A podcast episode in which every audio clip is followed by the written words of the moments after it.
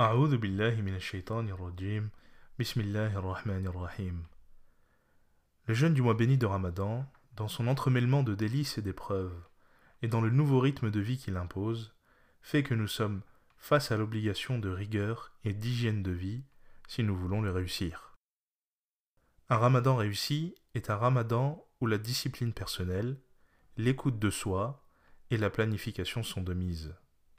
En effet, il est nécessaire d'avoir cette autonomie personnelle pour pouvoir être efficace dans le temps, alterner entre les phases d'effort où il peut être accompli un certain nombre d'adorations et les phases de repos où il peut être l'occasion de lire ou de méditer.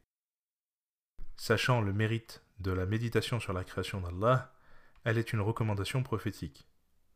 En effet, le prophète Mohammed dit Méditez sur la création d'Allah et ne méditez pas sur Allah car vous ne l'apprécierez pas à sa juste valeur. Et pour avoir une meilleure maîtrise de soi durant cette période de jeûne, il faut avoir en tête quelques principes fondamentaux. Premièrement, vous avez le droit à l'erreur. En effet, l'être humain a été créé faillible. De ce fait, chacun de nous sommes soumis à la possibilité de se tromper, de flancher ou de faillir. Là n'est pas la fatalité en soi. La distinction parmi les hommes se fait donc sur la capacité de chacun à corriger ses fautes et à présenter ses excuses, à se repentir et à se faire pardonner. D'après Anas ibn Malik le prophète sallallahu a dit Si vous ne faisiez pas de péché, j'aurais craint pour vous ce qui est plus grave que les péchés, l'autosatisfaction. Ou encore, tous les enfants d'Adam font des erreurs, et le meilleur d'entre eux sont ceux qui se repentent. Et enfin, par Allah, si vous ne commettiez pas de péché, Allah vous aurait fait disparaître et remplacer par un peuple qui commettrait des péchés et demanderait le pardon d'Allah, et il le leur accorderait.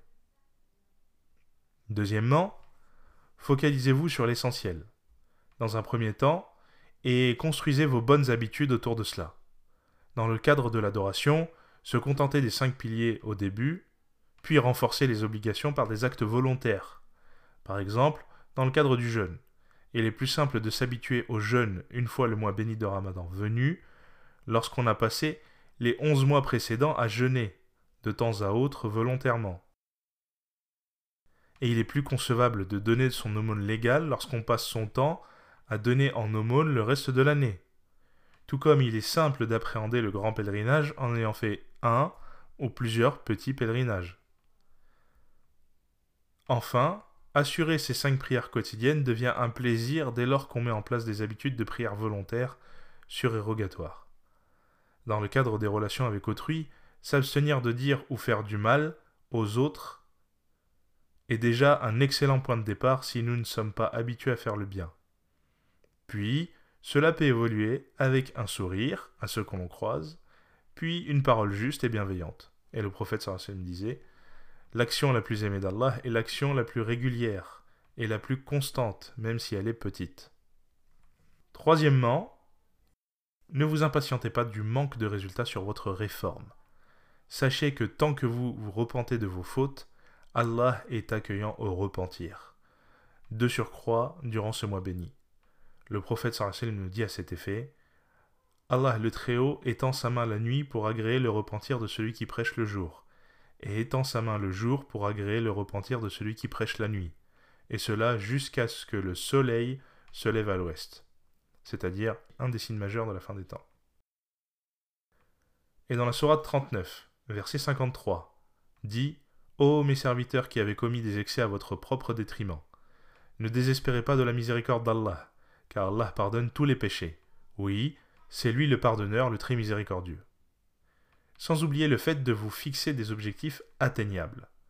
En effet, l'excellence reste dans l'éloignement des péchés, ou du moins la mise en place d'efforts pour en échapper.